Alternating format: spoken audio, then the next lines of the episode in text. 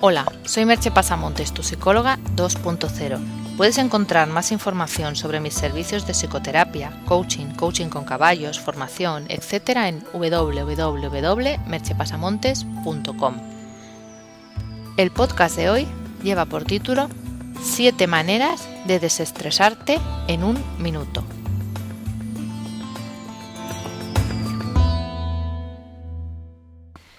El estrés sería el conjunto de reacciones fisiológicas que preparan el organismo para la acción.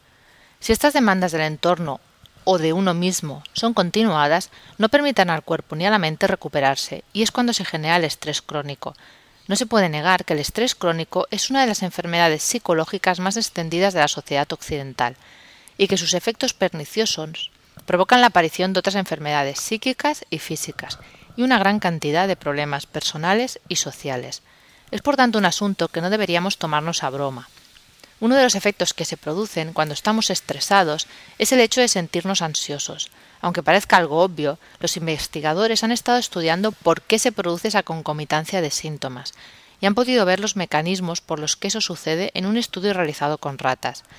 El estudio ha sido llevado a cabo en la Universidad de Columbus, en Ohio. Los científicos han encontrado que ante situaciones de estrés prolongado el cerebro activa un tipo de células inmunitarias llamadas monocitos.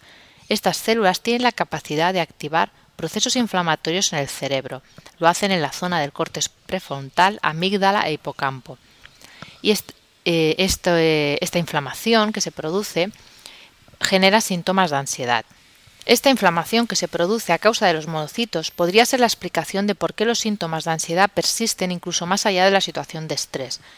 La principal novedad de estos hallazgos es el hecho de que esta respuesta de ansiedad es suscitada por unas células que en origen están fuera del cerebro y que son activadas en las situaciones de estrés. Es posible, no sabemos, pero podría pasar que estos hallazgos conduzcan en el futuro a abrir nuevas vías terapéuticas. Pero mientras estos nuevos tratamientos llegan, no hace falta que nos quedemos de brazos cruzados si nos sentimos estresados, nosotros mismos podemos hacer una serie de cosas sencillas cuando nos sentimos estresados para aliviarnos, porque cuanto antes atajemos los síntomas, menos permanecerán estos con nosotros. Las siete sugerencias rápidas para desestresarnos son la primera, respirar profundamente. Tomar una respiración profunda es una de las cosas más sencillas y al alcance que tenemos, aunque la mayoría de las veces nos olvidamos de ello. La forma más efectiva de respirar para relajarse es tomar menos aire del que se expulsa. Es decir, puedes coger aire por la nariz contando hasta cuatro y soltarlo por la nariz o por la boca contando hasta ocho. Eso activa las endorfinas en tu cuerpo de manera inmediata y puedes repetirlo varias veces si lo necesitas. La segunda, dar un grito. Cuando la tensión se acumula, dar un buen grito puede ser muy liberador. El único inconveniente es encontrar un lugar sin gente para hacerlo. Si no puedes hacerlo, si no encuentras un lugar en el que puedas gritar sin que te tomen por loco o algo peor, tienes la opción de, de coger un lápiz de madera y romperlo así de un solo golpe. También es algo que ayuda a liberar tensión. La tercera manera es visualizar un lugar relajante. Las visualizaciones tienen un gran poder, pues son capaces de transportarnos a otro lugar con tan solo cerrar los ojos. Lo ideal es que primero practiques en un momento relajado cuál o cuáles quieres que sean tus lugares de paz, y así lo puedes utilizar cuando te haga falta. La cuarta es ponerte una música que te guste. Es de todos conocidos que la música nos cambia el estado emocional.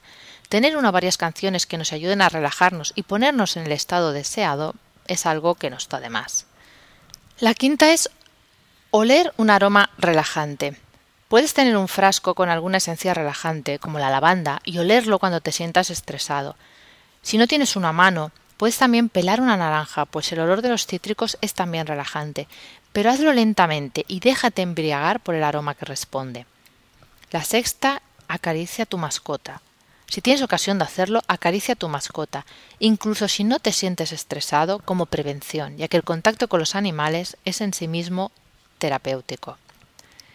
Y la séptima y última, ordena tu escritorio. Si estás en tu lugar de trabajo, es posible que no tengas a disposición alguna de las alternativas mencionadas, pero te será fácil ordenar un poco tu mesa de trabajo. Y eso tiene dos efectos positivos. El realizar una actividad diferente hace que el foco de atención cambie, y el tener el escritorio ordenado ayuda a sentir que tu entorno está en orden. Como puedes ver, son alternativas sencillas, pero que usadas con frecuencia pueden ayudarte a no aumentar la espiral del estrés. También hay otras actividades que podemos hacer, obviamente, pero que ya no serían tipo un minuto, sino que requieren mayor inversión de tiempo. Siempre que hay ocasión, lo mejor es prevenir y no entrar en esas situaciones susceptibles de convertirse en estresantes. Aunque esto no siempre está en nuestra mano, pues a veces las situaciones llegan sin llamarlas. Y en situaciones en que el estrés ya está totalmente instaurada, instaurado, es posible que estas medidas se queden cortas. Ahí toca sentarse y replantearse qué estamos haciendo con nuestra vida, cómo nos tomamos las cosas y qué hemos de cambiar para estar mejor. Solos o con ayuda de un profesional, porque la única opción que no deberíamos tomar es la de estar estresados y no hacer nada.